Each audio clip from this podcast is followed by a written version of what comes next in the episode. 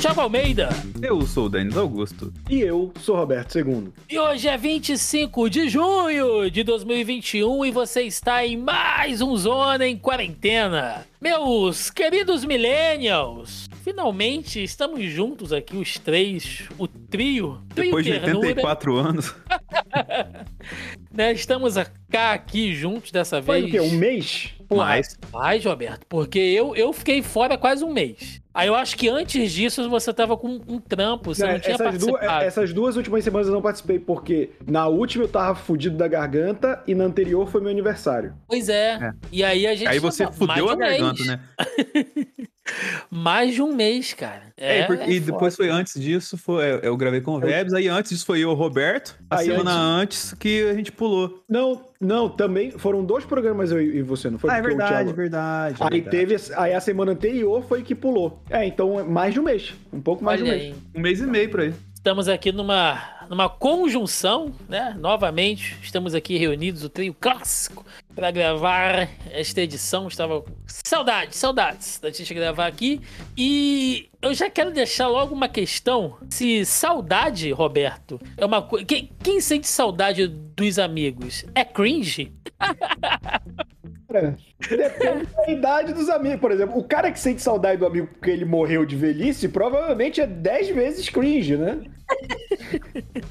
Essa semana não se fala. Nego esqueceu a pandemia, 500 mil mortos, um monte de, de- de revelação de corrupção, de, de- Esquecendo tudo isso. O negócio essa semana é cringe.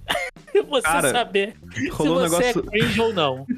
Falou um negócio maravilhoso hoje, que assim, o ontem, a gente tava, antes de começar a gravar, a gente tava conversando com seu irmão, né, Thiago, que é apaixonado Aham. no Vasco e tal, tava puto pra caralho com o jogo ontem. E eu não sei o que rolou no jogo ontem, que foi transmitido pro Brasil inteiro. Pelo Brasil inteiro não, pro, tipo, pro Rio de Janeiro e pra Minas Gerais, tá ligado? E porque foi na quinta-feira, né, dia de jogo do, na Globo, e o Luiz Roberto que narrou, e ele, metido a garotão, né, eu, eu não sei que o cara reclamou com o juiz lá e falou assim, esse cara não é cringe, alguma coisa assim, tá ligado? Queria mandar no jogo, sei que lá. Ele falou isso na quinta-feira à noite. Hoje, na sexta-feira, cedo, os caras do Bomba Pet ia colocar na narração. Mas o Bomba Pet são os desenvolvedores de jogos mais eficientes do mercado, cara. Rapidinho eles fazem ali a alteração. Os caras são, são brabos mesmo. Mas eu vou o, te Bo- dizer. o Bomba Pet e a galera que faz legenda no Brasil, se eles fossem cientistas, a vacina tinha sido desenvolvida em Já. dois meses. Já tava. Já As tava duas, todo mundo as duas únicas instituições que funcionam no Brasil de verdade. O crime também. O crime organizado É, também. funciona.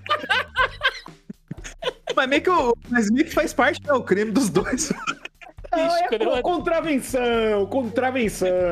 Veja bem, né? Não? É foda. Os caras chegam, sente uma organização de sucesso no Brasil, PCC. que desgraça. Mas voltando ao assunto dos cringe, né? Bicho, que coisa tosca. Primeiro, que é, o, o jovem, né? O jovem, é, ele não entende que você usar termozinho em inglês, essas coisas assim, já é cafona. E é Brega o conceito de cringe. pra caralho, meu É irmão. tão whatever, né? É, nossa, isso é muito whatever, né? Tipo, não, mano. É igual aqueles caras, Roberto, de, de, de comunicação. Você conhece bem, você conhece. bem. Ô, Tal- rapaz, talvez não. Eu não sei se na área de jornalismo tem muito isso, né? Mas na publicidade área. tem mais. Nossa! Não, a gente vai fazer aqui um meet pra discutir o briefing, porque essa semana tem um The Frag, e aí Nossa durante Senhora. o brainstorm. gente- Mano, fala direito, Mano, eu, eu filha da saí de uma puta. startup, então É, tô ligado. Olha, vejam bem, eu não sou contra colocar termos, não. Até porque alguns realmente acabam incorporando. né? A, a própria internet cria termos, né? Tipo, sei lá, ah, quando você farma. Farmar em joguinhos eletrônicos, né? É uma palavra que a gente criou essa porra. Mas isso é uma abrasileiração Sim. A gente não usa. É, tipo, é diferente falar farmar e falar é, farming, sabe? Sim, sim, sim. Então, assim, a língua ela é viva, ela se transforma, a gente sabe disso. E eu não tenho esse preciosismo é, pelo Aurélio nacional, igual essa galera que sai pichando por aí, né? Abaixo o Halloween, viva o folclore. Ah, 31 de outubro é o dia do Saci.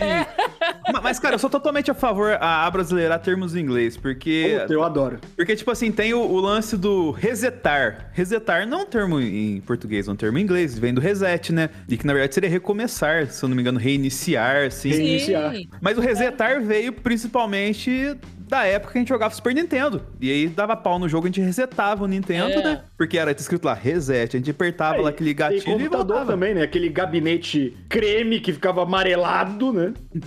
Que você tinha a capinha plástica pra colocar depois que usasse. Pra não pegar disso? poeira, sim. Não pegar poeira, exatamente. Mas a capa inevitavelmente aquela merda ficava toda amarelada. É, não, não tinha como. E quem tinha avó sempre tinha uma capinha de crochê. E, gente, isso não é vergonha, não. Isso, isso é temporal. Vocês têm que entender que isso faz parte de um movimento temporal. Mas é isso, sabe? Eu não sou contra você criar, quer dizer, incorporar na, na língua. Mas você vê que é um bagulho forçado, que não é orgânico. E aí, uma coisa sensacional é que a galera mais velha é, incorporou esse negócio de cringe, né? Passou a debochar. E a galera da geração Z ficou putaça. Estão parando de usar o cringe. Maravilhoso. Porque o milênio tá, tá zoando.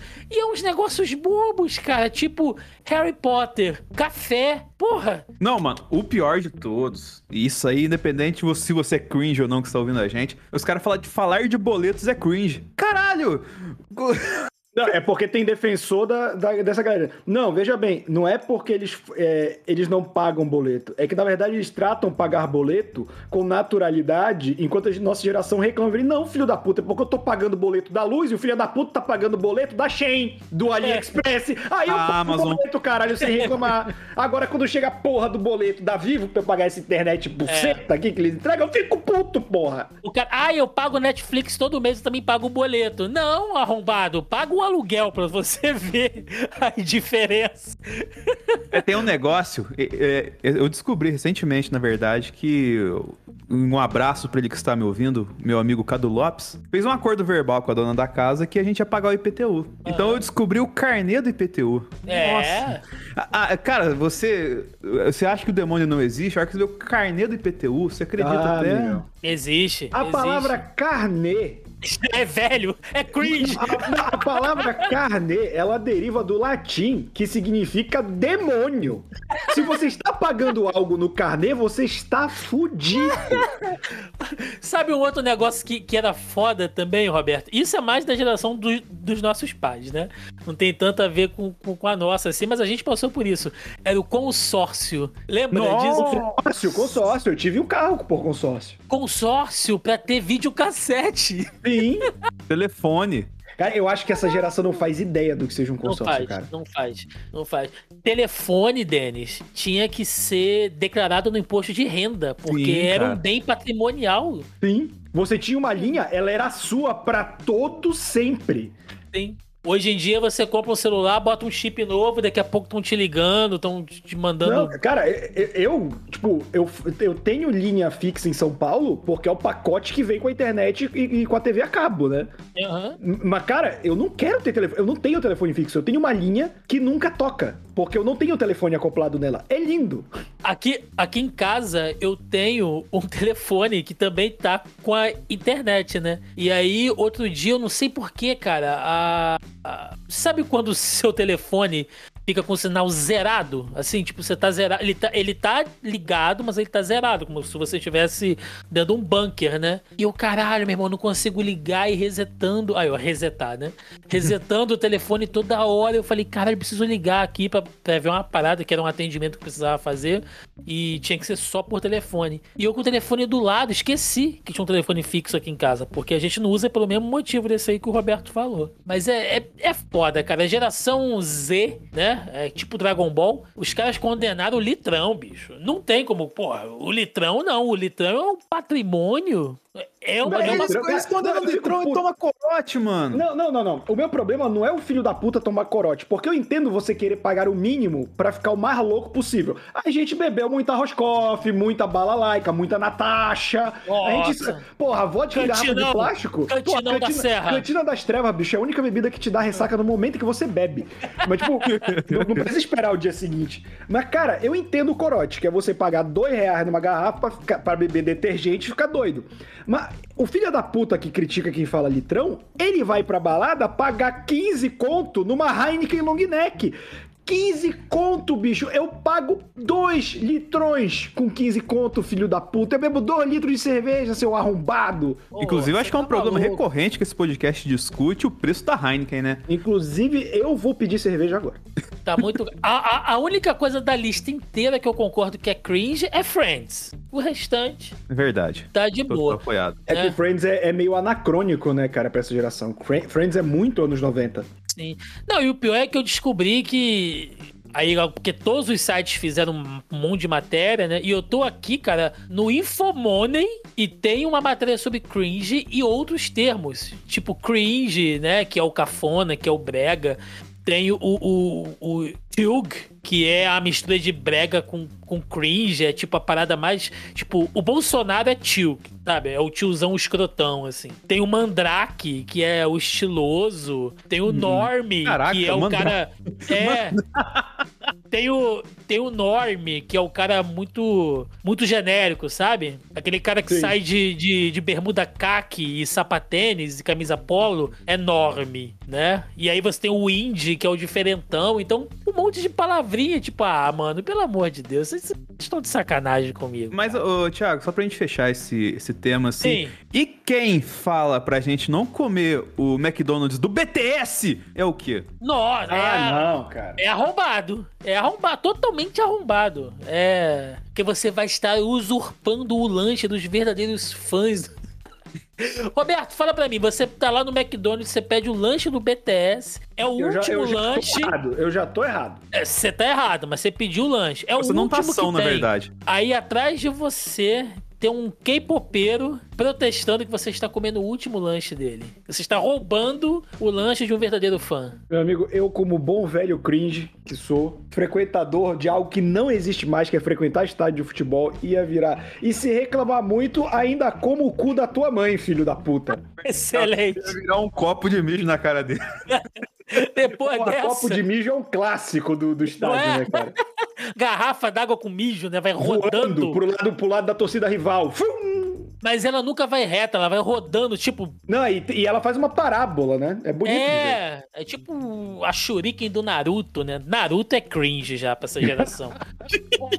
Mas é, é isso, meus amigos. Né? A gente chega aqui ao final de mais uma semana cringe, tentando ser o mais indie que conseguimos aqui, porque Índia Mas- cringe. porque vocês sabem, né, que não tem conteúdo enorme por aqui. A gente dá um jeito de mandar um mandrake esse Brasil Tilg e nesse nosso primeiro bloco de notícias.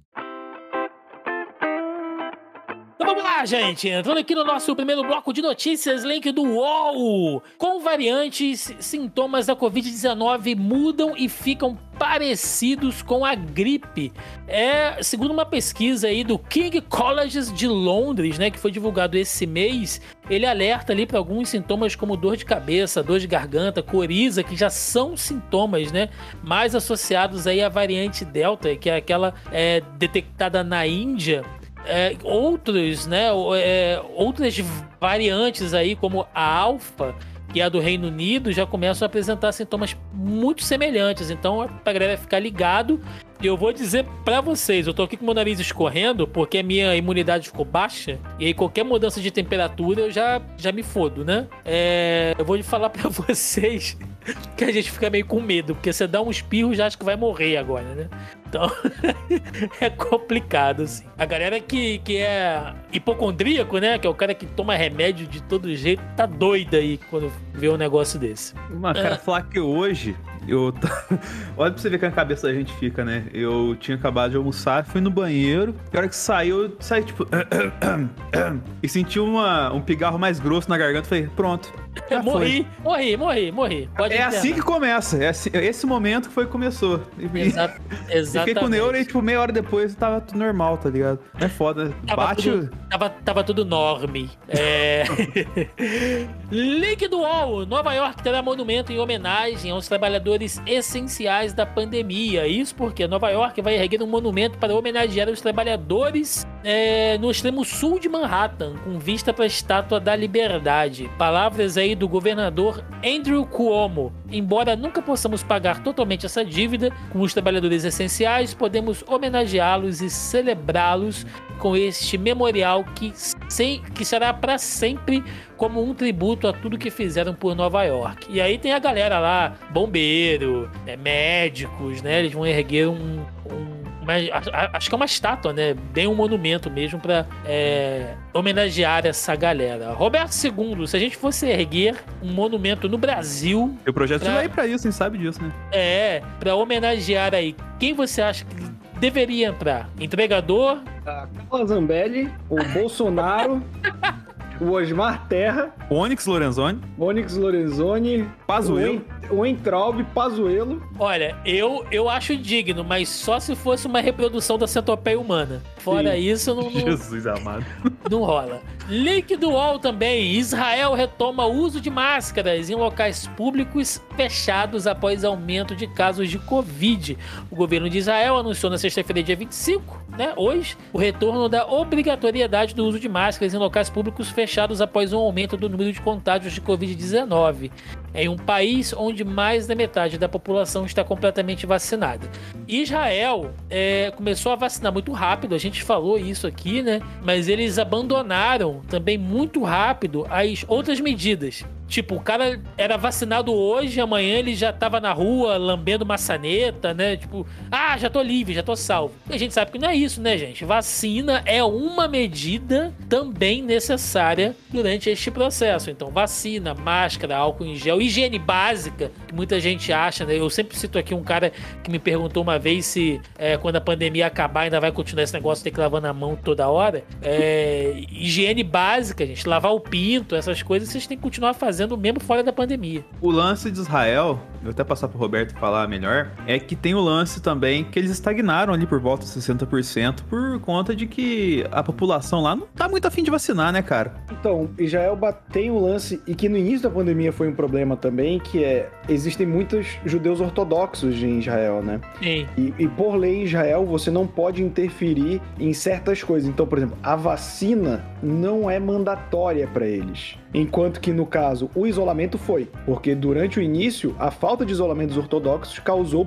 picos de transmissão de Covid em Israel. Mas, nesse momento, talvez o, go- o governo repense essa estratégia, porque se você não atinge um mínimo necessário de pessoas vacinadas, você vai ter reinfecção. Exatamente. Em compensação, vamos começar aqui uma rodada rápida pelo mundo falando sobre vacinas. Diretamente aqui, olha, link do UOL. Presidente filipino ameaça com prisão quem recusar a vacina. O presidente das Filipinas, Roberto Duterte, ameaçou mandar para a prisão aqueles que se recusarem a receber vacinas contra a Covid-19. Abre aspas. Se você não quiser ser vacinado, mandarei prendê-lo e depois injetarei a vacina em suas nádegas. É é uma versão educada do cara que fala: meu irmão, você não vai vacinar, não? Eu vou enfiar esta merda no seu rabo e você vai estar vacinado. Ainda vai puxar uma cadeia. É, ainda vai ficar de cana aí, ó. E se bobear, não é a única coisa que vão enfiar no seu rabo aqui, não. Então fica na moral, porque, né? É assim que funciona. Uh, Ligue do UOL também. Chile vacina 80% da população alvo e tem menor número de casos desde março. O Chile confirmou 2.768 novos casos de Covid ontem. Números que não eram registrados desde março, quando teve início o novo surto da pandemia no país, enquanto as autoridades anunciaram que 80% da população não foi vacinada. Porém, os casos novos diminuíram 20 e 18% em todo o país nos últimos 7 e 14 dias. Então, segue a vacinação no Chile, que talvez, né, cara, tenha sido um dos países que começou muito bem. Eu acho que o Chile, na América do Sul, foi o que começou a vacinar mais rápido. E tá mesmo caso aí que o Roberto citou lá de Israel, né? Os caras meio que seguraram ali em um determinado momento. E é ruim, né, cara? Porque se você quebra esse plano de vacinação, é... você não, não, não gera aquele efeito ali de, uh, de uma redução da curva constante. Mas vale lembrar também, Thiago, que em um momento, não lembro quanto, mas o Chile passou com problemas com pandemia, né? Teve problemas nessa questão de controlar e tudo mais ali. Talvez é, um pouquinho antes dessa questão da vacinação chegar lá e tal. E eles conseguiram contornar o problema e com vacina, né? Na galera Sim. e resolver, por enquanto, o caso deles. Exatamente. Em contrapartida, link do G1, 82% dos adultos do Reino Unido receberam a primeira dose da vacina contra a Covid-19, diz o ministro britânico. Três em cada cinco moradores do país também já receberam a segunda dose, que garante a proteção completa contra o coronavírus, incluindo a variante Delta. Reino Unido, que deu uma guinada boa, né, que começou com aquela maluquice de não, deixa todo mundo se infectar, né, o Boris Johnson, aquele cabelo maluco dele, aquele cabelo de boneca, completamente louco, aí ficou doente, viu que o bagulho era sério, e aí realmente começaram ali medidas mais fortes no Reino Unido. Inclusive, eu tenho. Eu conheço pessoas que moram lá, o pessoal já tá postando foto em parque, fazendo piquenique. Então é invejinha do bem para vocês. Link do valor do Globo: mais de 99% das mortes recentes nos Estados Unidos são de não vacinados. Infecções em pessoas totalmente vacinadas foram responsáveis por menos de 1.200 das mais de 853 mil hospitalizações por Covid-19. Isso é cerca de 1%. Roberto II, será que agora o pensamento dos negacionistas, da galera anti-vax, né? Porque, nossa, cara, que movimento escroto e que tem muita força nos Estados Unidos é o de anti-vacina. Será que agora eles conseguem entender realmente a importância disso? Não, porque anti-vax, negacionista, são termos cringe. pra gente burra. Essas pessoas são burras. E a gente tem que apontar sempre dedo que elas são burras. E não é, é pouco burro, é muito burro. E a pessoa burra, quando confrontada com a sua burrice, vai ficar mais burro, porque ele vai ficar um burro com raiva. Vai ficar um burro desembestado. Exato. Eu peço, inclusive, a ajuda. E se tiver alguém da geração Z ouvindo este programa, inventem uma palavra que não seja cringe para arrombado. A gente promete que vai usar sempre aqui palavra mais da moda para arrombar. É... E para fechar aí as vacinas pelo mundo, Pfizer, ou melhor, o Pfizer diz que sua vacina contra a Covid é eficaz. E depois com... fala que não gostou do meme. Contra a variante dela. É, porque eu tenho agora, eu tenho que ser da moda, o, o Denis. Não quero ser cringe mais. É, a vacina da Pfizer BioNTech é altamente eficaz contra a variante Delta do coronavírus, disse uma autoridade israelense da Pfizer nesta quinta-feira, identificada... A gente tá insuportável nesse programa, né, cara? Primeiramente, a, a, a, gente demorou, mas também, né, estamos desgraçando tudo. Identificada primeiramente na Índia, a Delta está se tornando a versão dominante do coronavírus em todo o mundo, de acordo com a Organização Mundial da Saúde. É bom, né? Citamos aqui sempre a nossa queridíssima e saudosa é, Cecília, nossa oh, biomédica. Caraca. Saudosa porque tem tempo que ela não vem aqui. Não que ela Bom. morreu, porra. É que tem tempo que ela não vem aqui. Um é, mas beijo. são tempos meio complicados de usar o termo saudoso. É melhor Isso. não, né? É melhor não. É. Então, Ceci, um beijo no seu coração. E ela já disse pra gente antes, né, galera? Fiquem calmos, porque a questão das variantes é, nem sempre significa que você criou uma nova doença mutante que vai se transformar em jacaré, hipopótamo, sei lá, o que mais.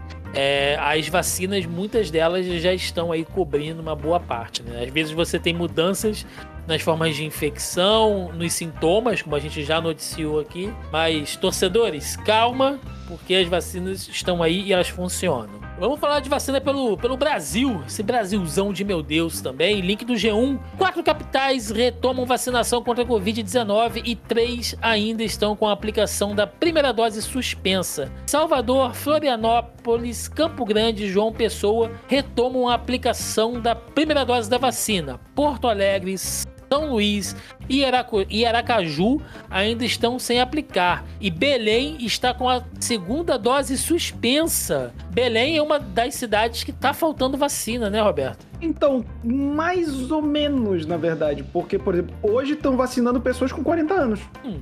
Mas segunda dose? Não, segunda dose, essa semana foi mais cedo, pra pessoas com 60 e pouco, que não tomaram, que logo no início foi a Coronavac, né? Sim. Mas- Porque... Não, siga, siga, siga. É que eu, por exemplo, de, só tu vê a data dessa notícia pra mim, por favor. Ela é de hoje. De hoje? É. Caralho. Não, porque eu, eu acompanho o, tanto a prefeitura quanto o governo do estado e a gente tem recebido muita vacina. E a verdade é que tem tido pouca procura. E aí eu acho legal que o governo se encheu a porra do saco e em vez de ficar prolongando, ele tá passando. Por isso que pessoas com 40 anos já estão vacinando, porque tá tendo baixa procura por vacina. Olha aí. Inclusive, eu quero citar que quem quiser depois olhar, caso vocês morem em algumas dessas cidades que a gente citou, é que no G1 aqui nessa, nessa matéria tá explicando, gente, cidade a cidade, é, de por que tá com essa paralisação. Então tem Belém, Natal, Cuiabá, São Luís, Aracaju, Porto Alegre. Então vocês entrem aí depois para ver exatamente os motivos, né? Cada, cada lugar tem uma situação. Aqui em Caxias, quando começou, eles tinham separado, né? Uma, uma, uma parte para segunda dose. E aí depois eles não. Vacina o que der, e aí a segunda dose a gente vê depois, né? E acabou que a gente teve aqui um déficit de mais ou menos umas duas semanas sem vacinar ninguém, cara. Porque não se programou, né? É complicado pra cacete isso. Aqui em Minas Gerais o negócio tá. Assim, tá atrás. Em todo relato que eu vejo de estado aqui, tá tudo muito. Minas Gerais tá muito atrás. Mas, segundo o planejamento do, do seu querido Romeu Zema, até novembro tá todo mundo jacarezado aqui com a primeira dose, pelo menos. Quero ver se vai ser isso mesmo. É, aqui em Belém, acabei de ver uma notícia do G1, pra vocês terem noção: 130 mil pessoas não foram tomar a segunda dose. Que isso, velho. É triste, né? Porra, Triste. pra caralho. Triste. E é aquela discussão que a gente fala, né? Será que é desinformação? Será que é comodismo? É foda. cara, né, tem muita informação. Eu tava comentando isso hoje, cara, com a minha tia. Ela Hum. recebeu de uma amiga dela. Ah, a Rose falou que não vai tomar, porque ela viu aí que causa não sei o que, lá lá lá. E ela é cardíaca. Eu falei, pô, foi bom conhecer a Rose então, porque ela vai morrer. É, se ela pegar essa merda. né? É, Eu falo na questão que a gente, eu até já abordei no dia que o Febs estava aqui, tipo, é que não tem o plano de vacinação, né, que, que fala assim, não tem de verdade. E a única coisa que fala pra pessoa voltar pra tomar a segunda dose é aquele papelzinho que eu vejo bastante em São Paulo, o povo recebendo com a data da segunda dose. Mas assim, a gente não sabe, pô, se a pessoa vira e fala, ó, tal dia você tem que voltar, porque é muito importante você tomar a segunda dose por causa disso, disso e disso, tal assim. Mas, cara, se o presente do presidente a gente tem ali, quem dirá uma política de orientação pra vacinação? Eu sou a favor do método filipino. Qualquer coisa, estamos aí. Ainda sobre vacina, link da CNN. Instituto Butantan estuda a criação de vacina única contra a gripe e a Covid-19. É, o Instituto Butantan está estudando essa possibilidade para desenvolver uma vacina única, com o objetivo de facilitar a imunização da população e reduzir custos logísticos dos processos. De acordo com o Instituto, o novo imunizante está em fase de prova de conceito e os primeiros resultados devem sair dentro de alguns meses. Essa informação já tem sido levantada aí já há algum tempo, essa possibilidade, né? E agora efetivamente o Instituto Butantan está disposto aí, está trabalhando nisso. Eu uma vez tomei a, vac- a vacina da gripe, gente, e que beleza. Fiquei três anos assim, sem ter, nossa, nada, nada, nada, nem um espirro, nem uma dor de garganta, nada. Mas a mesmo. vacina, mas a vacina da, da gripe você tem que estar tomando ela sempre, né? Pelo menos é um ciclo de cinco anos ali e tal, então, Eu tomei eh, final, é, meio do ano passado também e passei esse ano de boaça. pô, tomei uma picada e fiquei tranquilo, gente. Que delícia. Nossa, link do UOL agora. Vamos falar aqui um pouquinho ainda sobre saúde. Anvisa nega autorização para uso emergencial do Afivafir contra a Covid. Qual é o nome? Afifafir. Quero ver Tapipaquígrafo. Um tapipaquígrafo, dois tapipaquígrafos. na próxima edição, se tiver notícia disso aqui, eu vou ler com farofa na boca. É. Anvisa, nossa saudosa Anvisa. Não pode falar saudosa aqui. Nossa querida. Não, mas, mas a Anvisa tá saudosa não, mesmo. Não, não quero certificado, quero apenas vacina. Achas que tem o que é necessário para meter a picadura? Esse meme é cringe. Já tá. As coisas estão crinjando muito rápido nesse Brasil. Sim. É, Anvisa negou hoje a autorização temporária do uso emergencial do medicamento Avifavir para o tratamento antiviral de pacientes hospitalizados com a Covid-19. A decisão foi unânime. A relatora da pauta, diretora Meiruze Freitas, afirmou que o medicamento não atende aos requisitos mínimos de segurança e eficácia exigidos pela Anvisa para uso emergencial, mas ressaltou o comprometimento da agência, aspas, com o avanço da saúde pública do país durante esta pandemia sem precedentes. Então, palmas para a Anvisa, que está se preocupando agora um pouco mais né, com o remédio. Não estou dizendo que tem que ser contra remédio. Gente, se amanhã alguém descobrir que Redoxon cura é bom pra, pra, pra Covid, eu vou ficar feliz. AS, quando a gente tomava, quando a gente ficava, era, era criança, tinha febre, tomava AS, amargo pra cacete, né? É, se descobrirem que essa merda é bom, que Cebion é bom, que supositório funciona, sai enfiando isso no rabo de todo mundo feliz, cara. A questão não é essa, a questão é, não funciona, não tá comprovado, não vamos deixar esse negócio virar uma cloroquina 2 entendeu? Essa é a ideia aqui. Uh, vamos falar de política, que é o que o povo gosta, né? A galera gosta. Estamos chegando aqui, link da BBC. Famílias de vítimas da Covid-19 recorrem à PGR para responsabilizar Bolsonaro por conduta na pandemia. Então é uma matéria aqui extensa explicando que vai haver né, esse processo coletivo aí contra o excrementíssimo para responsabilizar, né, cara? Assim, pode não dar em nada, tá, gente? Mas precisa ser feito. A gente tem que sair dessa dormência, bicho, que o Brasil tá. Né? A gente vai ler outras notícias aqui mais pra frente. Finalmente a galera tá começando a se movimentar. Tem pesquisa saindo aí mostrando que o, os números a favor desse filho da puta estão caindo. Então, que bom, que bom, né? Lamento, né? Estamos aqui fazendo sempre coro pelas mortes é, em em lamento, né, todas as, as mortes, mas que bom que as pessoas que ficaram não estão deixando isso ficar barato. Ligue na Deutsche Welle, em ataque à imprensa, Bolsonaro insulta repórter e Amanda calar a boca. Presidente havia sido questionado sobre a falta de uso de máscara em Guaratinguetá. Guaratinguetá. Na Eita, sua primeira... Guaratinguetá. na sua primeira agenda pública após atos contra o seu governo em mais de 400 cidades. E aí, né, tem o link, provavelmente todo mundo já viu, se vocês não viram. JP, solta o um trechinho aí do Bolsonaro é, ficando putaço com a repórter da CNN. Rede Globo, tá? eu estava com capacete balístico à prova de 762. Tá? Então eu vou ter que ser, vou ser multado toda vez que andar de moto por aí. Porque Mas eu é sou um alvo, eu sou um alvo, deixa eu falar. Hoje o senhor deixa, deixa, deixa, deixa, deixa eu falar. Porque eu sou um alvo de canalhas do Brasil. Dá para ficar a boca atrás, por favor? Hoje tá? o senhor chegou sem máscara também. Olha, eu chego como eu quiser, onde eu quiser, tá certo? Eu cuido da minha vida. Se você não quiser usar máscara, você não use. Agora, tudo que eu falei sobre Covid, infelizmente para vocês, deu certo. Tratamento precoce salvou a minha vida, mais 200 pessoas no meu prédio. Muitos jornalistas falam, falam comigo, reservadamente, que usaram hidrocloroquina, que usaram ivermectina. Por que vocês não admitem isso? Porque você acha que me consultar com o Bonner ou com a Miriam Leitão sobre esse assunto?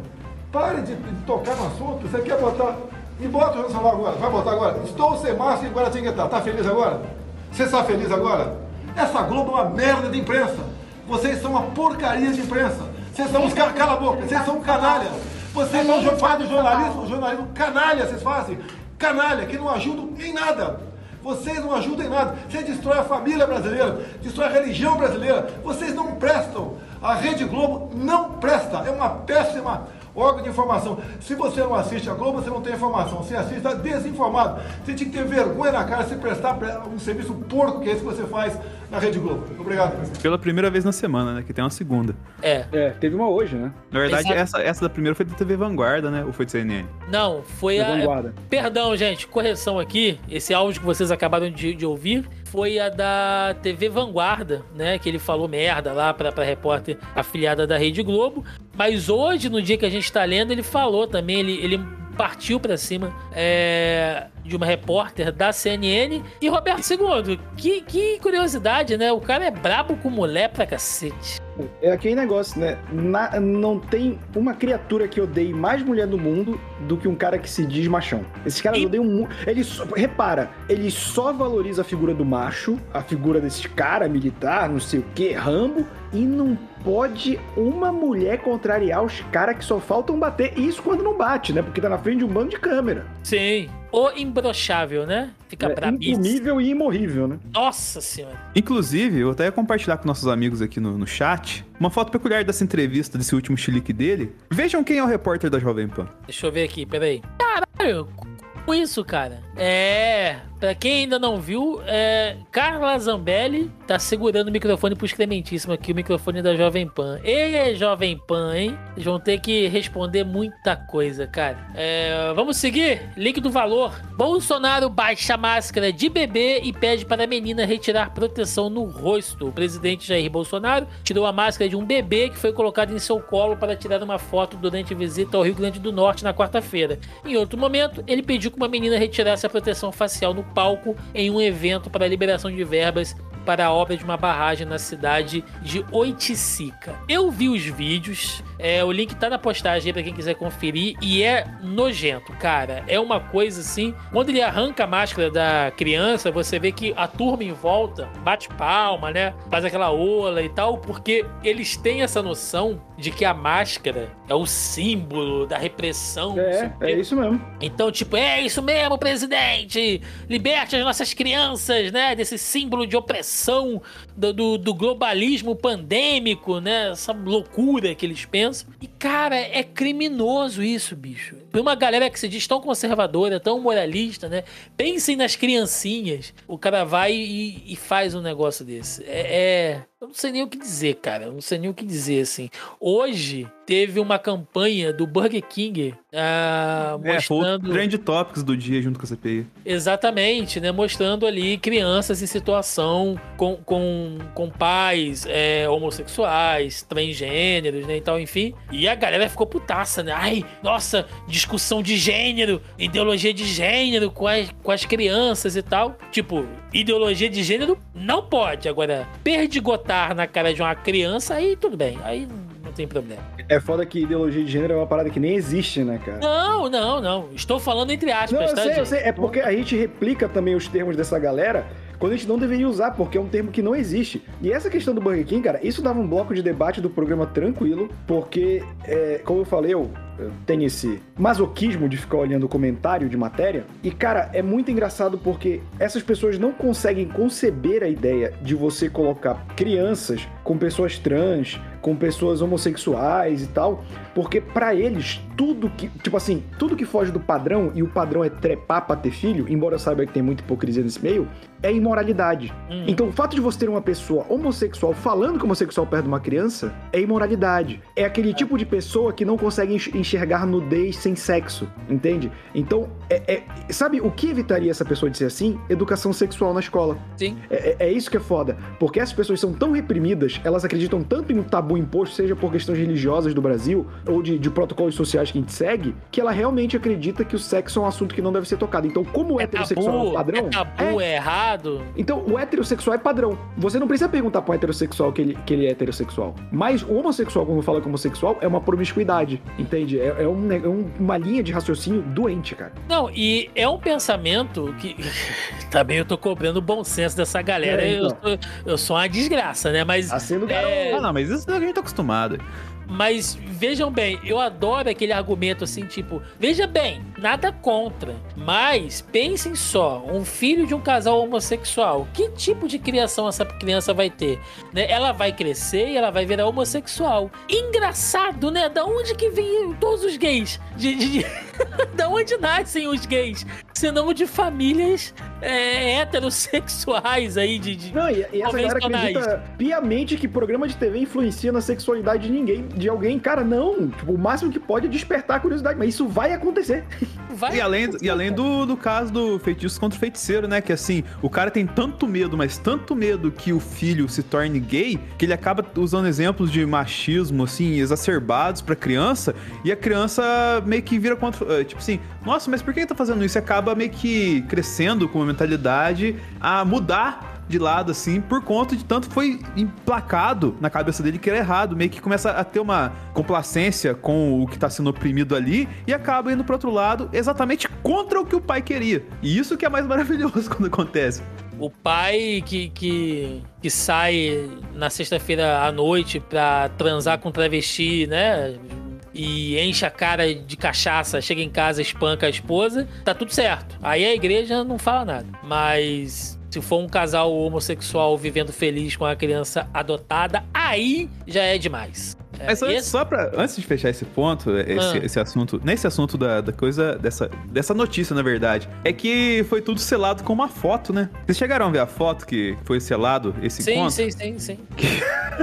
Os caras faziam, fazia a arminha, apontou pra cima, Porra, cara. fez o L do Lula. Eu achei muito bom isso, cara. é a vida fora bom. do cercadinho é maravilhosa, né, bicho? Pra quem, não, pra quem não sabe do que os meninos estão falando, o Excrementíssimo é, foi numa, numa. Foi num evento, né? Num acontecimento, acho que foi inauguração de alguma coisa, assim, enfim. Com a classe operária, né? E tava a turma lá, vestido de peão e tal. E a turma começou a fazer a arminha pra cima, só que a arminha era o L do Lula. E aí o governo postou a foto, né, nos canais oficiais. E a turma ficou putaça, tipo, ô, isso não é arminha não, isso é o L do Lula, tira isso daí. Pô, mas eu acho que esses caras fizeram de propósito, velho. Ah, não, isso daí é claramente o. L do Lula. Claro que fizeram. A arminha com o dedo pra dentro, não é nem assim. Claro que fizeram. Maravilhoso. É, e pra fechar aqui essa parte de política. Não, Não, peraí, peraí, JP. Fecha porra nenhuma, ainda tem mais coisa. Não, não, tá certo, fecha assim. Ah, de novo, Decide aí, porra. de novo. Deixa aí, JP, pra ficar mais É, fácil na edição. pera aí, que eu tô oxigenando um pouco. É, pra fechar essa parte de política, antes da gente entrar na, na CPI, que é circo, né? Política. é, link do G1. Mourão diz a Globo News que o governo falhou não fazer campanha firme de orientação sobre Covid. Abre aspas aí na entrevista do Mourão pra Globo News. Pra Globo News. Eu vou dizer pra ti. Não, peraí que eu tenho que começar imitando o Mourão, né? Bom dia! Eu vou dizer pra ti qual é o nosso maior erro, na minha visão. A questão de comunicação desde o ano passado, de campanhas de esclarecimento da população. Eu acho que esse foi o grande erro. Uma campanha de esclarecimento firme, como tivemos no passado de outras vacinas, mas uma campanha de esclarecimento. Eu tenho que procurar outra palavra para esclarecimento. Da população sobre a realidade da doença, orientações o tempo todo para a população. Eu acho que isso teria sido um trabalho eficiente do nosso governo, declarou aí. Gente, mas eu tô vendo o Mourão afiando, sabe, a, a faca assim, mas ele tá numa. O bicho chega baba, né? Ele tá vendo ali uma oportunidade.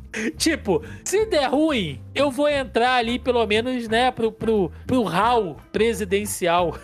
em algum momento, que sejam por alguns meses. E se isso não acontecer, pelo menos eu já sei que ano que vem eu não vou ser vice mesmo, então vou botar no, no rabo do Planalto um pouquinho. Então vamos lá, gente. Falando de CPI aqui, rapidamente, né? Tivemos alguns depoimentos essa semana ah, e alguns acontecimentos aí agregados também, né? Link do G1, o documento mostra que em dezembro o governo preparou mudança na lei para comprar vacinas da Pfizer e da Janssen, mas desistiu, né?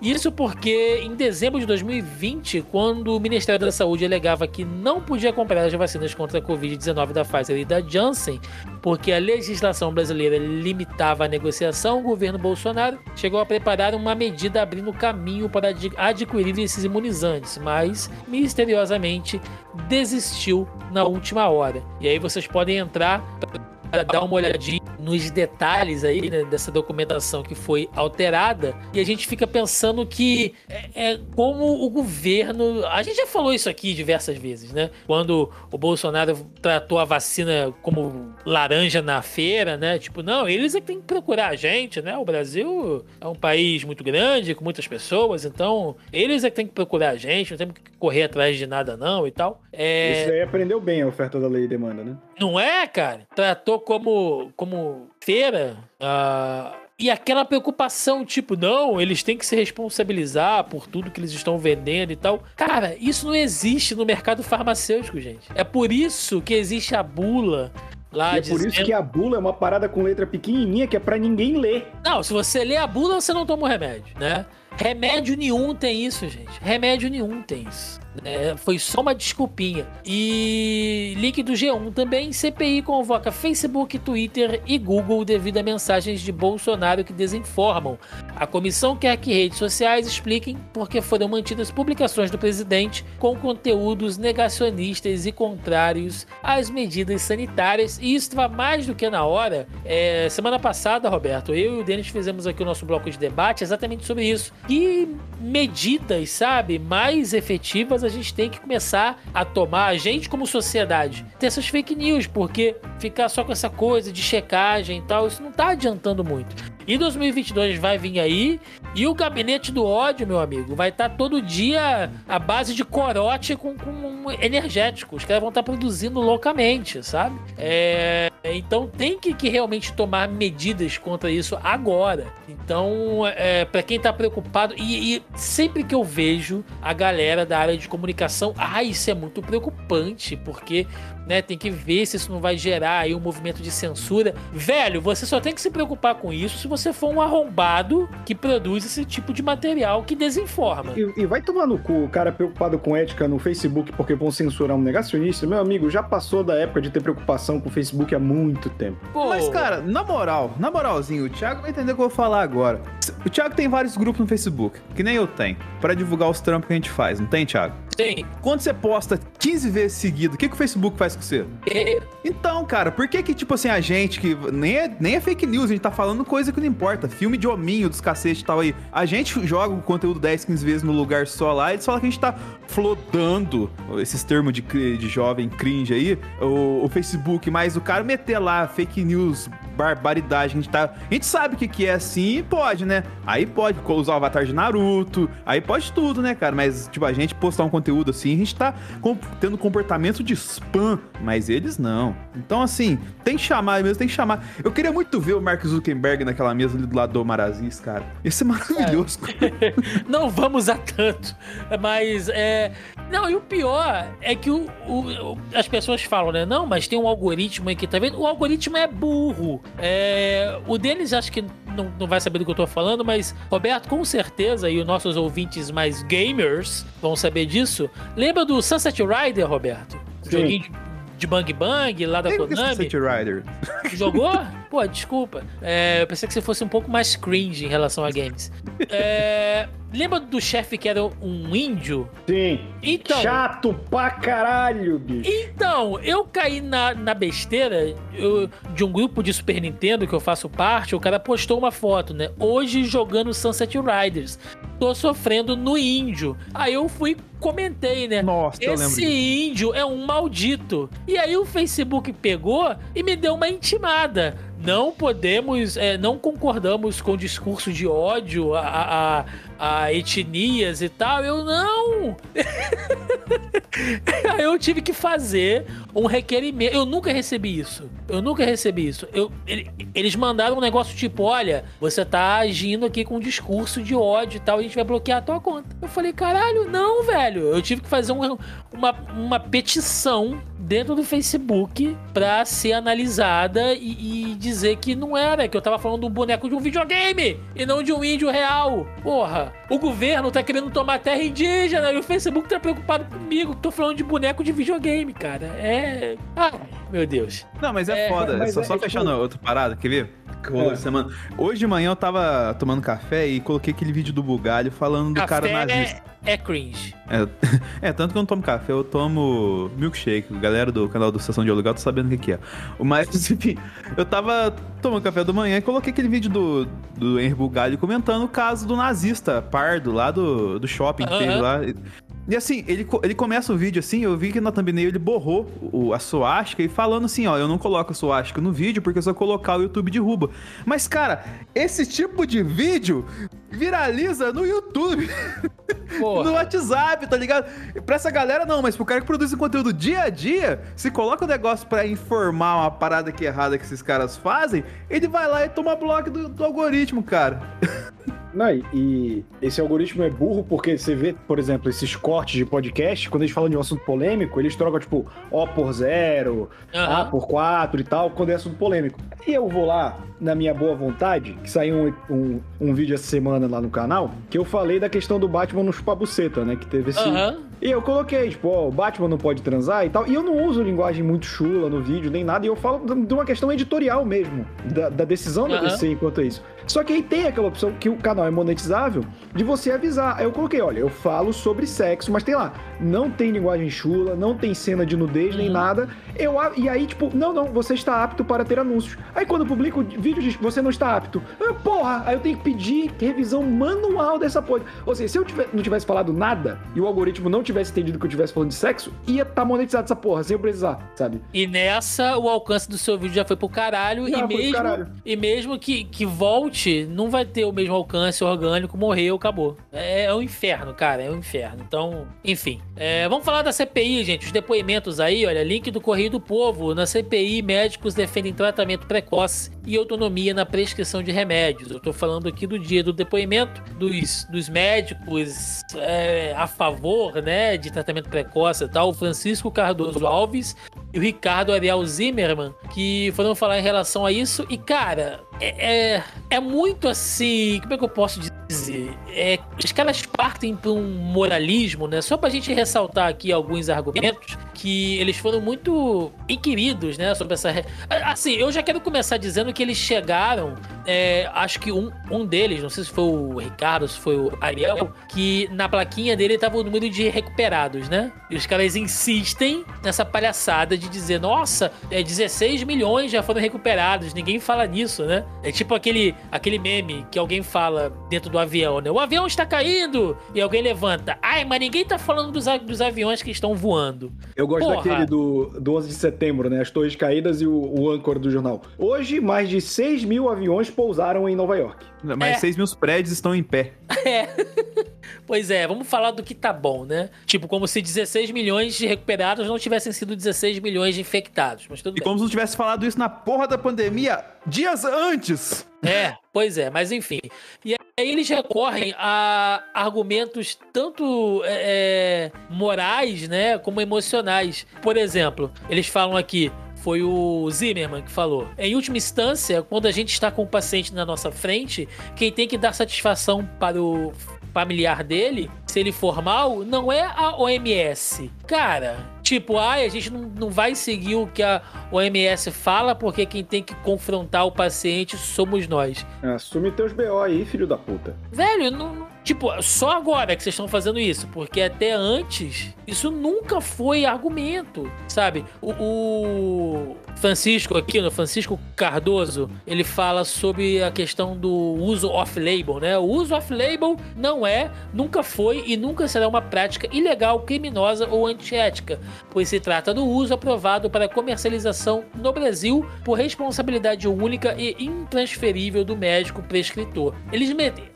Cara, eles descobriram, né? Esse negócio de. de de uso off-label e estão usando isso como argumento. Mas não é, porque a medicação não é indicada para aquilo, cara. Não, e, e, cara, tipo, é, eu não gosto de entrar em, em teoria conspiracionista e tal, que também tem muita contra médico, né? Tipo, eles chamam de máfia branca, né? E de fato Aham. tem, tem, tem muita coisa. Mas, por exemplo, ninguém fala, tipo, ah, eu tô indicando como se não houvesse um registro. Cara, toda vez que você pega uma receita médica, que o médico te dá o carimbo com o, CR, o CRM dele, a indústria farmacêutica daquele remédio sabe que ele recomendou aquele remédio. Sim. Então, tem muita gente interessada que seja recomendado esse tipo de remédio, sabe? E isso ninguém fala. Eu lembro que eu, eu já namorei uma médica, né? Aí às vezes eu vi, ah, me me receita tal coisa e tal. Ela, isso eu não posso te receitar. Ela virou, por quê? Porque isso fica registrado que eu te receitei, sabe? Tipo, Lógico. não é, por- não é porque tu tá com uma garganta inflamada aí que eu posso te receitar. Aí eu entendi e eu parei de pedir e a minha mãe continuou pedindo toda vez, porque a minha mãe é inconveniente, né? É. Mas, tipo, ou seja, tem gente ganhando. É, Fica o protesto, né, Roberto? qualquer protesto que seja contra a minha mãe eu acho válido. Um beijo, mãe.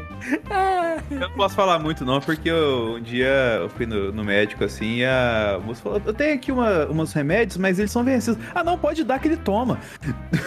Não, tanto que, cara, eu pergunto pra vocês, quantas vezes vocês não foram no médico, de postinho, e aí quando o cara vê que é uma parada que é fácil de, de resolver, ele te dá a amostra grátis pra, pra você, você usar, em vez de te, te dar... Cara, eu, eu tive agora um problema, problema de pele por causa de caramujo no jardim, que eu tava limpando o jardim e minha pele entrou em Isso. Contato com... com... E aí, Roberto? Tava entrando, tava, sabe, tipo, eu tava limpando o jardim, e aí tem caramujo nas plantas, né? Aham. E aí a minha, a minha pele entrou em contato com, aque- com aquele negócio que ele deixa quando ele anda, né? Sim. Não sei o termo técnico. E, cara, causou uma reação alérgica.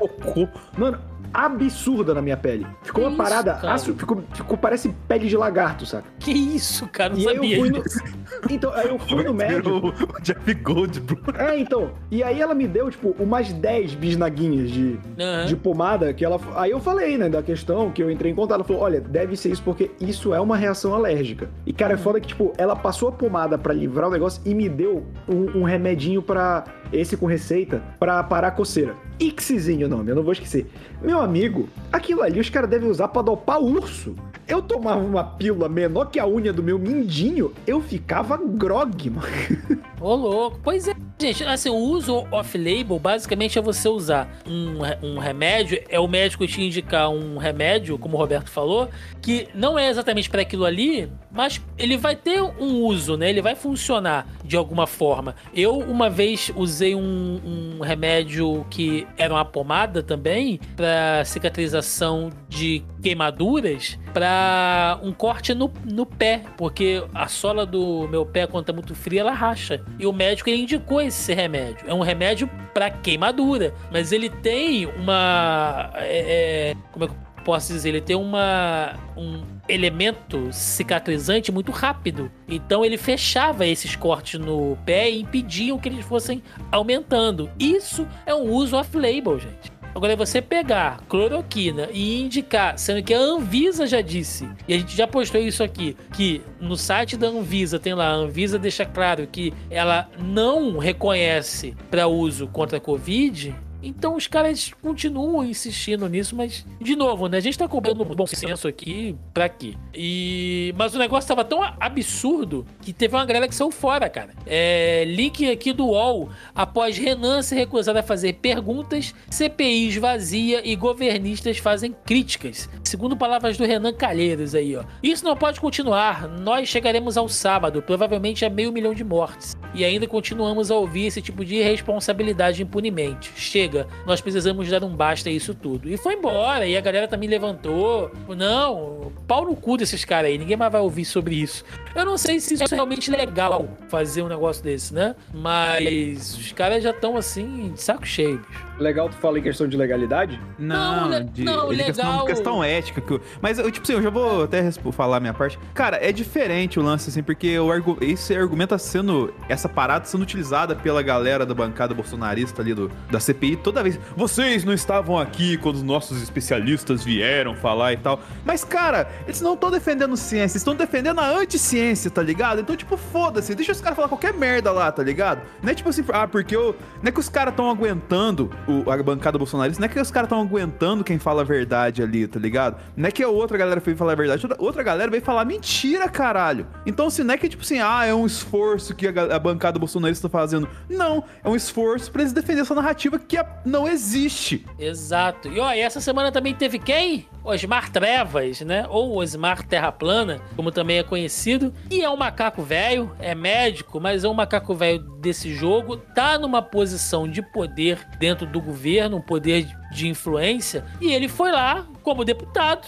Então ele tem uma. Um, um- é, ele tem total segurança de que não vai acontecer nada com ele, né? de- naquele momento ali. E ele foi lá pra reforçar. Assim, eu entendo que o Osmar Terra teve que ser chamado. Tinha que ser chamado, né? Mas ele foi lá com a segurança de que ele podia falar um monte de merda e manter a base do governo um pouco mais sólida, né? Lógico que não adiantou muito, porque essa semana o castelo de cartas está caindo. Mas o Osmar Terra foi lá, temos dois links aí na nossa postagem, um da Deutsche Welle, a CPI Osmar Terra distorce dados e se contradiz sobre a pandemia. E o link do G1 é o que é fato e fake nas declarações de Osmar Terra na CPI. Também é uma, é uma matéria muito boa, que ele falando aqui sobre aquela questão, né? Ele cita: o STF, no dia 15 de abril do ano passado, impediu, limitou o poder do presidente de interferir, o que a gente sabe que é fake, né? Que a medida do STF ela não limita as ações do governo federal, até porque é uma competência concorrente. Então, é, todas as medidas da área de saúde poderiam ter sido tomadas pelo, pelo governo.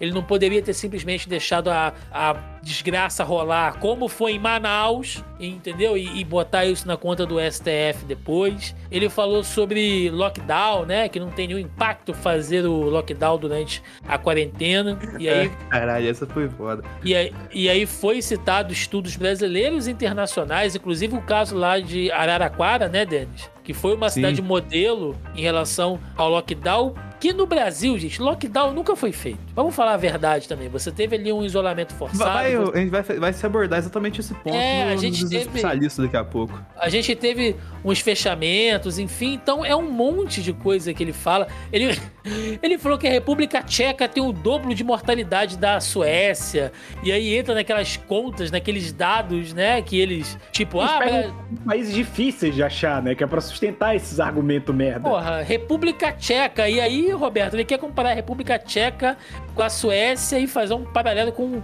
o Brasil, tipo, ignorando, né, é, questões geográficas e populacionais e hábitos e lugar aqui no Brasil que o povo não tem nem vaso em casa para poder cagar, não tem água corrente. É, ainda bem que eu, eu, nunca vou me meter em política se eu tô numa porra dessa e falo, não, porque veja bem, a República Tcheca teve o dobro de. Eu, a cadeira, eu, a cadeira. Mas, ministro, ministro, o senhor tá esquecendo a situação de tampa. Ele falou, que tampa? Tampa, tampa do teu cu, aí, porra.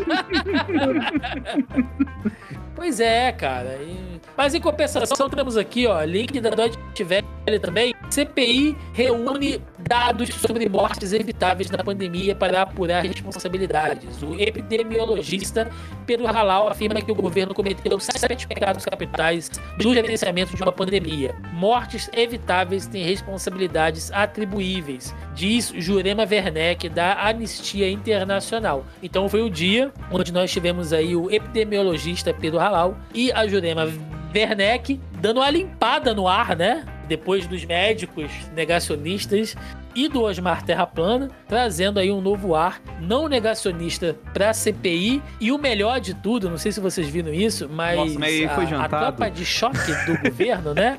O, o Hazel, com, com, com o rancho queimado dele, enfim. Uh, foram, tipo assim, eles estavam fazendo certas perguntas para Aquelas perguntas de duplo sentido, né? E foram as, as que deram as melhores chances de resposta, cara. Né? De novo, tipo, não, mas o senhor não acha que as vidas poupadas, né? É, que as vidas recuperadas também valem falar sobre isso? Ele é. Mas as vidas, recuper... mas a, as vidas recuperadas nada significam. E aí, pá, pá, pá, começa a dar todos os números de estudos das mortes, de que é, de cinco mortes, quatro poderiam ter sido poupadas. Ou seja, eles pegaram as perguntas mais sacanas da base governista e deram troco, bicho. Isso foi sensacional. E, gente, para fechar é, as notícias sobre a CPI, o que acontece? A gente segurou a gravação do nosso programa, inclusive. Vocês sabem que a gente grava geralmente na, na quinta-feira, a gente segurou.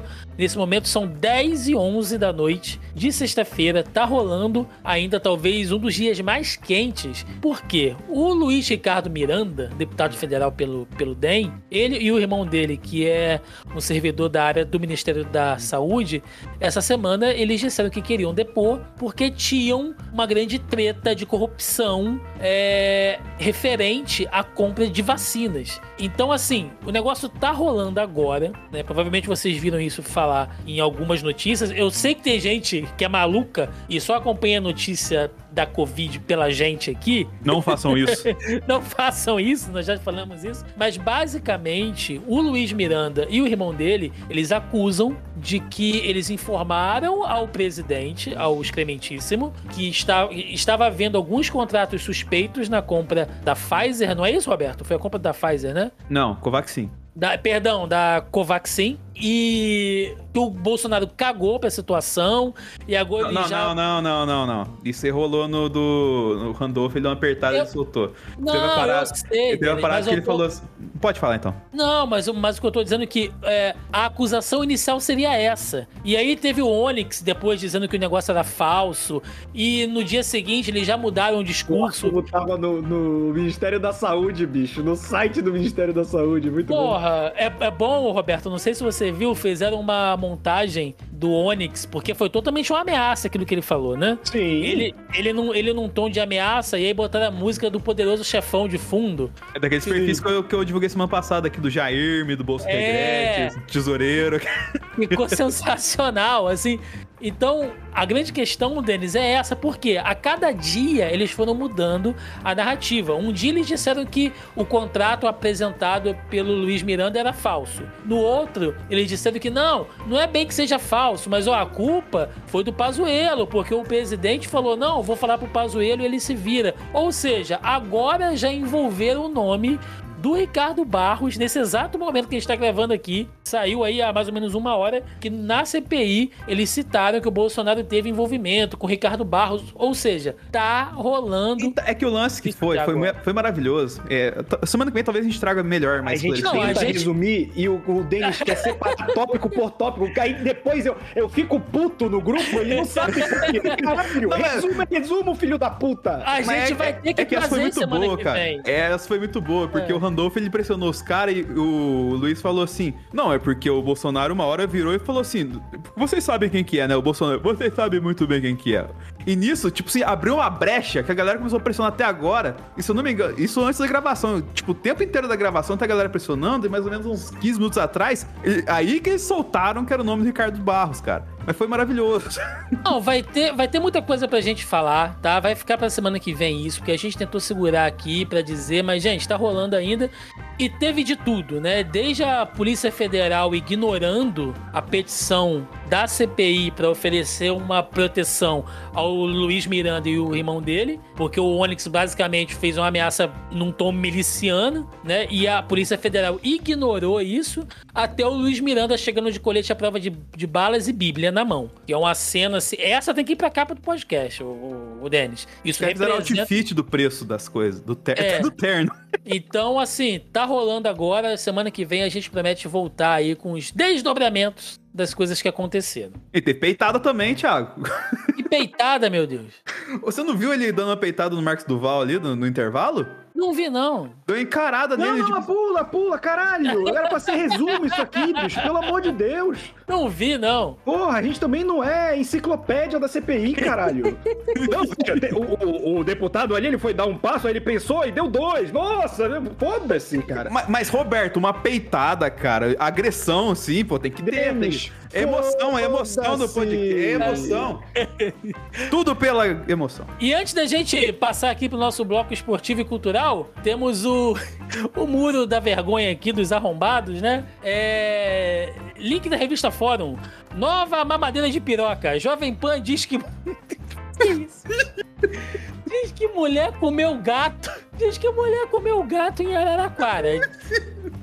De acordo com a emissora, o fato teria ocorrido por conta da fome que se abateu sobre a cidade após lockdown decretado pelo prefeito. Internautas reagiram indignados. Ou seja, Araraquara, que a gente acabou de citar, aí agora é. Os caras estão dizendo que a turma em Araraquara, por causa do lockdown, teve que comer gato. É, O que, que, que eu vou dizer, cara? Numa, numa imagem, Roberto, que tem Fiuza, Augusto Nunes, aquela mulher do vôlei. É. Eu não sei, cara. Eu não sei. Na mano. Paula do vôlei. Porra, pelo amor de Deus, gente. Olha, você, jovem. você é um ser humano muito merda, né? Porque você é conhecido por algo que você foi bom há 30 anos. Então você não é. tão- Ah, na Paula do vôlei, né? Ninguém Vou assim também. do futebol, né? O Ronaldo, fenômeno do futebol. Gente, O, o Chopin do piano.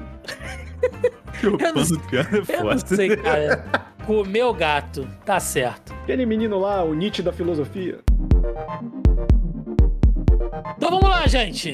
É, link aqui, cultural esportivo, hoje esportes, e hoje a coisa tá sucinta, porque tá acontecendo muita coisa e a gente tá Porque focado. o Roberto tá cortando ao vivo as coisas. Tá, falando, Roberto tá o ceifeiro aqui. Porra, É. 10 e 18 da noite, gente. Eu quero jantar, eu quero pedir uma cerveja. É, link do Ro- Terra. Roberto, Os caras tão loucos. Roberto ceifador bate pênalti, que que é uma beleza. Ai, meu Deus. É, link do Terra. Finlândia diagnóstica. dia- di- nossa, eu tô lendo errado já. Finlândia diagnos... Nossa, Eita! diagnostica. Caralho, 80 quase que não sai, hein? Gente, olha, off-topic aqui. Eu não sei se vocês viram, mas Covid deixa sequela neurológica. Eu tô falando as coisas com as pessoas, eu paro no meio e falo assim: é que eu falei? Eu tô esquecendo o nome das pessoas que trabalham comigo. Esse dia não, mas isso você fazia desde antes, Thiago. Isso mas é tá pior, cara. Tá muito pior. Eu tô com um raciocínio meio avariado. Mas vamos lá. A Finlândia identifica 80 torcedores com Covid-19 após partida em São Petersburgo pela Eurocopa. As autoridades de saúde da Finlândia detectaram 80 casos de Covid-19 entre os torcedores que foram testados no retorno de São Petersburgo, na Rússia, onde a seleção finlandesa disputou dois jogos da primeira fase da Eurocopa. O Instituto Finlandês da Saúde e Bem-Estar advertiu que esses dados são preliminares e que o número real de contágios poderá aumentar. Desta forma, o órgão pediu aos fãs que assistiram ao jogo na Rússia que realizem teste PCR em um período de 72 horas. Denis Augusto, por que essa notícia é tão importante? Quem ouviu semana passada lembra que a gente até elogiou certo ponto a Euro, porque só dois casos, né, na, na Eslováquia, um jogador, um membro da comissão técnica e tudo mais. E aí você tem o caso da torcida. Primeiro que os caras vão na Rússia, e a gente não sabe muito bem os dados da Rússia, né? E vem 80 torcedores de volta pra Finlândia, tudo infectado. E segundo, que assim, eu acho que a questão do, do elogio pra, pra Euro que eu falei, assim, não foi tão bem colocado, né? Acho que eles estão dando uma mascarada, né? Aqui na, na Copa América a gente já tem 166 casos lá, mas eu acho que lá na. Né, Roberto? Acho que eles estão dando mascarado lá na Euro essas coisas também, não estão? Bom, né, cara? Mas o problema é que, é, é que tipo, não é uniforme, né? Você tem os lugares que tá tudo separado, umas pessoas, aí você tem, tipo, a Hungria que vai com o estádio lotado, sabe? Sim. É um protocolo que não tem protocolo, né? Eu aposto que se fosse no Japão seria muito mais organizado. É, eles estão fazendo sorteio de ingresso lá. Senhores, chegamos aqui ao nosso bloco de debate e o que que acontece? O Globo fez uma matéria aqui, senadores ganham fandoms por atuação na CPI da Covid. E aí vai citando é, alguns tweets, algumas declarações sobre os senadores, né, que estão ganhando destaque. Então a turma é, criando tipo um fandom pro Randolfo Rodrigues, né, que tá fazendo um ótimo trabalho aí de cobrança. O Renan Calheiros já virou o malvado favorito. Então tá rolando meio que um, que um, que um fandom pra essa galera e isso a gente pode meio que ah, expandir pra política como um todo, né? Porque em determinados momentos, quando algum político faz alguma coisa, inclusive, né, o deputado aí, o Ricardo Miranda, que a gente citou, que é um cara envolvido num monte de merda também, mas que agora tá virando o herói, né, por trazer algo que pode efetivamente dar uma boa carcada lá no governo, a turma tá ali meio que naquele momento a gente esquece que o cara foi um arrombado por várias vezes e nesse momento vamos dar uma moral pra ele, né? Então assim, eu pergunto a vocês, é, o que importa mais em determinados momentos? A mensagem ou o mensageiro? De repente o cara pode ter errado muito, mas naquele momento ele pode fazer algo certo. Tem que ser enaltecido, tem que ser reconhecido até certo ponto. E eu não estou entrando em méritos aqui de que ele com certeza não fez isso por altruísmo, né? Seja lá por qual motivo obscuro ele tenha feito, mas se for algo bom, merece realmente aí esse, esse fandom levantar essa bola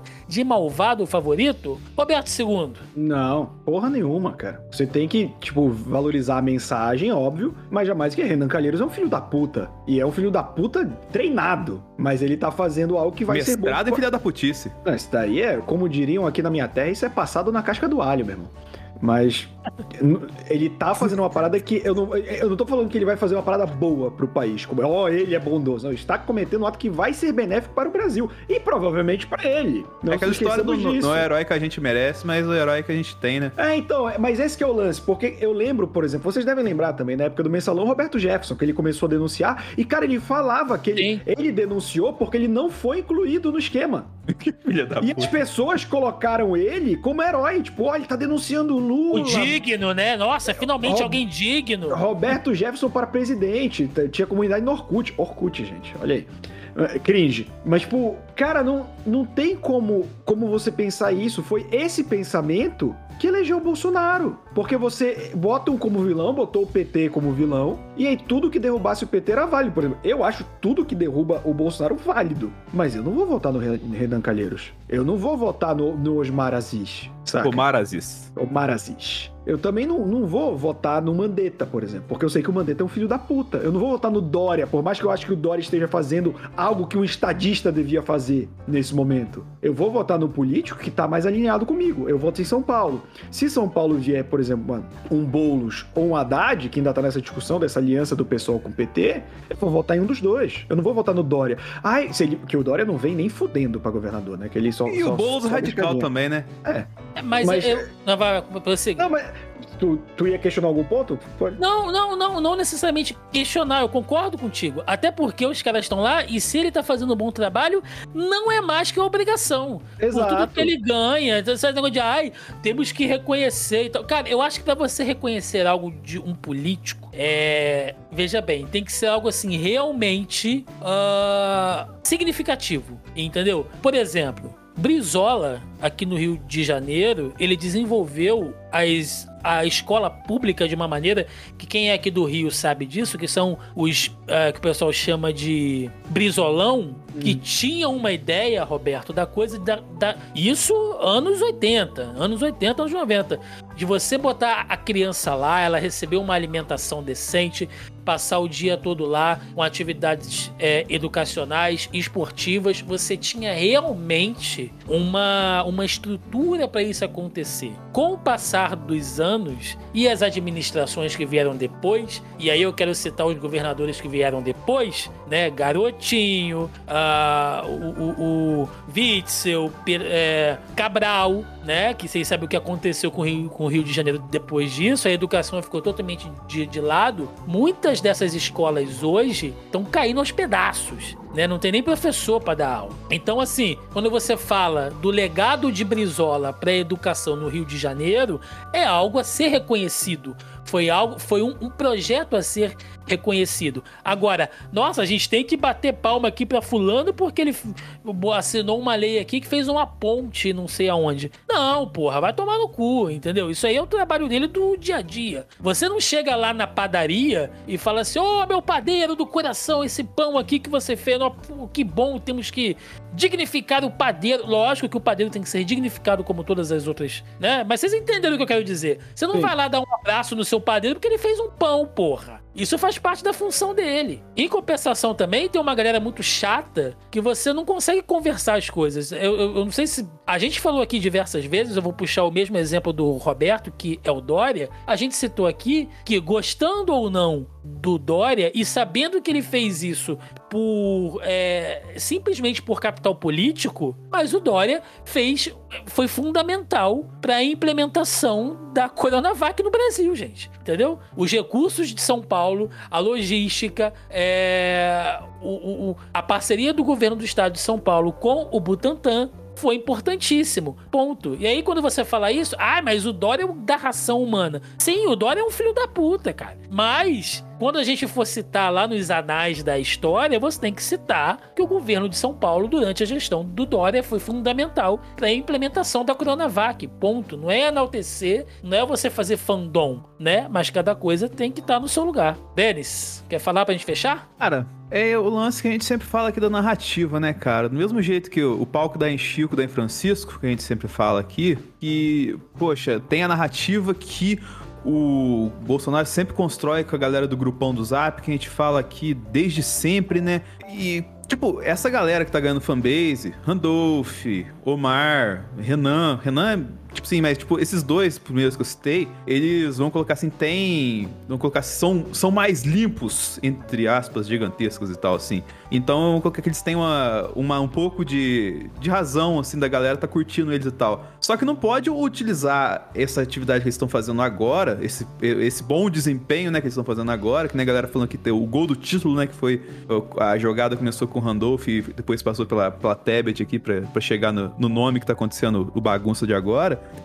é, é, essa historinha da CPI. Não quer dizer que a gente tem que, em cima de, desse exemplo bom que eles fizeram aqui, usar essa régua para todos os exemplos que eles forem dar até o final da carreira política deles, tá ligado? Então, assim, tem que ter essa reflexão de não pegar um trecho da história do cara e utilizar isso como referência pro resto da vida, tá ligado? É isso que falta, um pouco esse discernimento, essa interpretação de cada situação, de cada caso que acontece. Essa questão de fanbase sempre vai acontecer, é que o nome fanbase é novo, mas sempre teve o cara da estimação da história em qualquer coisa, tá ligado? E cabe a gente não cair nas narrativas que eles contam em certos momentos que convém algumas coisas e que não convém outras. Exato. Se você é torcedor de político, você tá errado. E chegamos ao final de mais um Zona em Quarentena, programa cheio. Estamos aí levando cada dia de uma vez e a gente sempre fecha os nossos programas com uma notícia engraçada, bizarra, esquisita para dar aquela levantada, né? No ânimo desse Brasil de meu Deus. Então temos aqui link de notícias do UOL. Estados Unidos. Pastor terá de pagar 765 mil por divulgar falsa cura para a Covid. Um tribunal do estado do Missouri, nos Estados Unidos, ordenou hoje que o famoso pastor Jim Baker e sua igreja paguem 156 mil dólares, o equivalente a 765 mil reais, por divulgar e vender uma falsa cura para a Covid. O acordo anunciado pelo gabinete do Procurador-Geral acusa o pastor de utilizar seu programa de TV, The Jim Baker Show, para vender um produto que, segundo Baker, mataria o coronavírus em 12 horas. Olha, Roberto II, que sempre me acusa de vira-latismo, nesse momento Sim. vai concordar comigo. Hum. Que se fosse no Brasil, esse cara estaria de boa, porque a gente já teve aqui toalhinha santa contra a Covid, o feijão santo, a é, quantos, água. Quantos feijão dá para comprar com esse dinheiro tudo, hein? E se fizer uma feijoada? E... Joga um paio. Mete um limão, vitamina C, né? Pra aquela laranja, cara, junto que tu laranja, deixa do lado da né? couve, assim. É. Aquela a couve costelinha, fritinha. A costelinha hum. de Porra, gente, eu tô com fome, peraí, caralho. Entendeu? Cura Mas qualquer se, Covid isso. Se fosse aqui, não aconteceria nada. Não, se fosse é... aqui, batiam no juiz. Mais uma notícia aqui também do UOL. Papa Francisco recebe Homem-Aranha e ganha máscara de presente. Uma pessoa vestida de Homem-Aranha, famoso personagem da Marvel, participou hoje da audiência geral com o Papa Francisco no Vaticano. O inusitado visitante é o jovem italiano Mattia Villardita, de 28 anos, que usa fantasia de super-herói para alegar as crianças internadas nos hospitais da Itália. Da Itália. Da Itália. Vilardita, que ocupou o lugar especial na área VIP do pátio San Damaso, onde acontece a audiência pública com o Papa, foi ao Vaticano para conversar com o pontífice sobre sua missão nas áreas pediátricas nos centros de saúde italianos. E aí, né, esse rapaz aí de, de boas intenções, esse cosplayer ativista, deu uma máscara do Homem-Aranha pro Papa Francisco. Roberto II, quando você pensou em ver o Papa recebendo o Homem-Aranha no Vaticano? Fala pra mim. Que, que roteirista escreveria isso? Cara, eu vou te falar que nem nos meus mais loucos sonhos bêbado eu pensei nesse momento. Mas eu vou te falar que eu fiquei muito feliz com essa foto, cara, viu? O homem lá, tipo, dando a mão pro Papa. Eu fiquei, caralho, bicho, que, que imagem sensacional. Eu quero tatuar essa foto nas minhas costas. e é um Homem-Aranha bem feito, né, Denis? Não é aquele, aqueles Homem-Aranha de inauguração de farmácia, né? Que Não é cara... pós-pobre. Homem-Aranha é, de, de, de, de que chute, já viu? De... a, a grande pergunta que fica é assim: a gente já teve notícias aí do, do cara que faz o Torquetops falando falando que acontece no filme. A gente já teve o Homem-Aranha trocando ideia com o Papa. E quando que sai o trailer do Homem-Aranha? Nunca. Eu, sai tudo, mas não sai o trailer do Homem-Aranha. E para fechar, eu o separei é, aqui. O Papa é canon, né? eu. tá aqui o pariu. O Papa é pop também. Não é? Mas é cringe? O Papa é cringe? Não sei. Não, mas ah. Engenheiros do Havaí é cringe porque é ruim pra caralho. é gratuito, Roberto, veio do nada. Não, não. Você virar lá, eu aceito. Defender engenheiros do Havaí, não, não. não, eu não vou defender, mas veio tão aleatório assim. Veio do coração essa. Nossa, mas tudo bem. E pra fechar, uma notícia que eu tô trazendo aqui de última hora, né? No final vocês vão entender por que, uma notícia bizarra, que é o seguinte, ó, joguei o link aí pra vocês. Do site Catioro Reflexivo, Pitbull é flagrado com tijolo na boca em terraço de casa. Ele não morde, taca tijolo, diz a dona. O cachorro da Laura Araújo não morde, ele taca tijolo. Em uma série de fotos compartilhadas nas redes sociais, Laura, do Itapajipe de Minas Gerais, mostrou uma dupla de cães da raça Pitbull no terraço de casa, segurando tijolos, na, tijolos com a boca. As imagens viralizadas aí.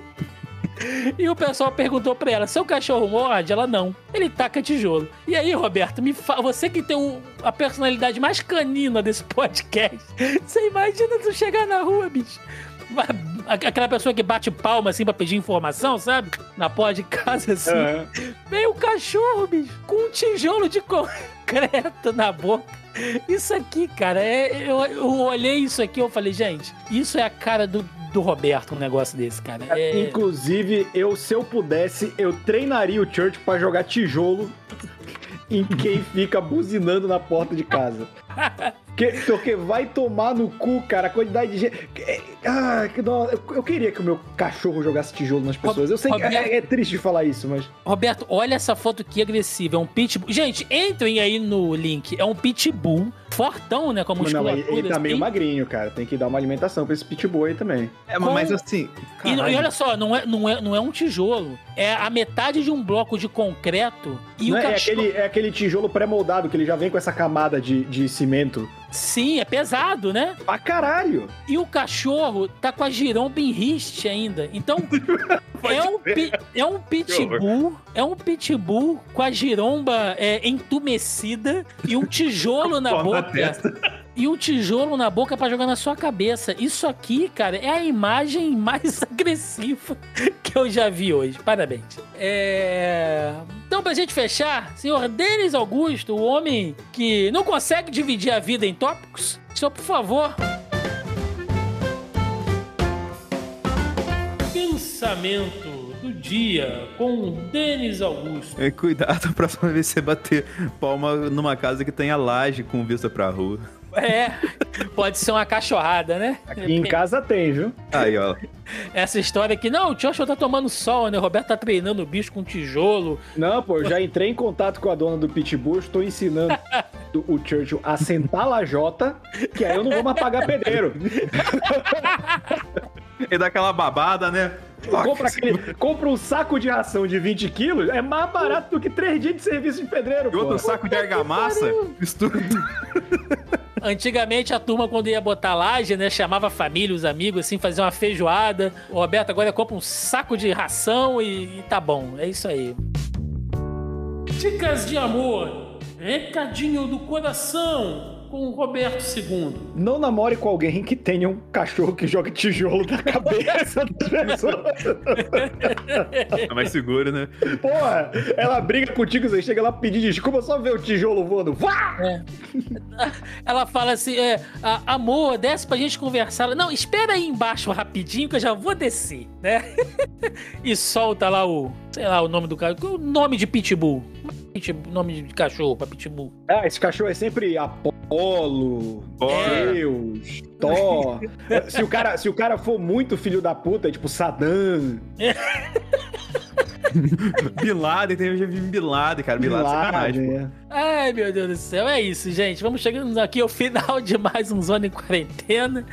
Denis Augusto, seus recadinhos, jabás aí que você tiver. Eu vou fazer um recado e já emendando num convite que ele pode ser recusado nesse momento. Sim. Porque eu quero convidar o senhor Roberto II a estar na próxima quarta-feira conosco nas análises de Loki lá. Vamos nessa, cara? Quarta-feira eu tô em gravação, cara. Desculpa. Ah, eu falei que ia ser recusado? eu tô brincando. Mas é, a gente faz análises de Loki lá a cada quarta-feira à noite. E também de Bad Batch aos sábados às duas e meia da tarde. Então a galerinha legal de Star Wars trocando ideia lá. E além disso, alguns outros conteúdos aleatórios por aí no analisador lá em Vader. Então, cola lá que tem bastante coisa legal. Hoje fiz um episódio lá meio reflexivo sobre esses heróis questionáveis aí fazendo sucesso e tal. Então vai lá que tem muita coisa legal pra gente trocar ideia. Perfeito. Senhor Roberto II, treinador de cachorros, por favor, seu, seu recadinho, seu jabá que você tiver aí. Pra, pra quem gostou de me ouvir falando besteira aqui, eu também falo besteira no youtube.com.br Hora Suave. A gente tem análise de Loki também, com o Leonardo Vicente, que é a enciclopédia viva dos quadrinhos. É, eu tento fazer vídeo com muita frequência, como eu falei nesse programa, fiz um sobre o Batman e sobre toda a questão editorial que não permite que o personagem faça sexo, por exemplo. É, parece bizarro, mas é verdade.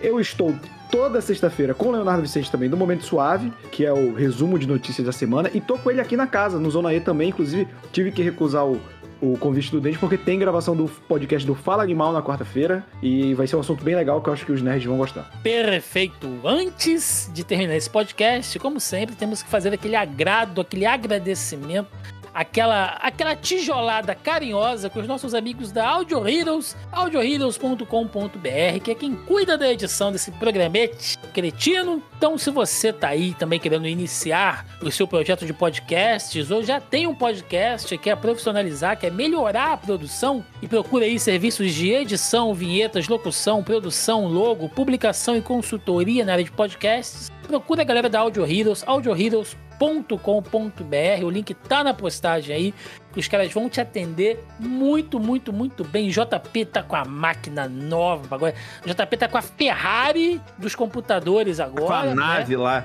Tá, tá, tá com o computador da NASA, que eu tô sabendo, então, sabe, tá editando três vezes mais rápido. Então vocês procurem lá que vai estar tá tudo beleza. E não posso também deixar de anunciar a Audio Hero sem dar o cupom da semana, que a galera fica esperando o cupom. Então, essa, se essa semana temos aqui dois cupons, né, baseados aí no programa de hoje. É, hashtag JP não é cringe, porque o JP é um homem, né, magnífico, jamais será cringe nos nossos corações. E JP Paparanha, e aí vocês Não. entendam da, da maneira que vocês quiserem. Oh, mas não tem o JP Pitbull Tijolo?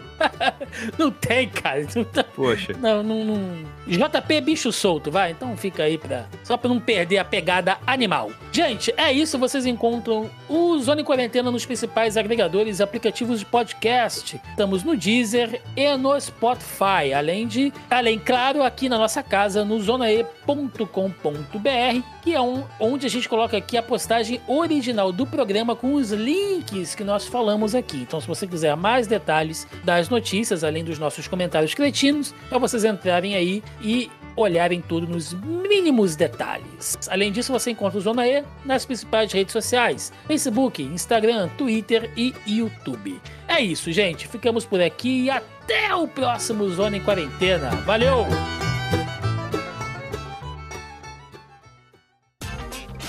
Este episódio foi editado por Audio Heroes.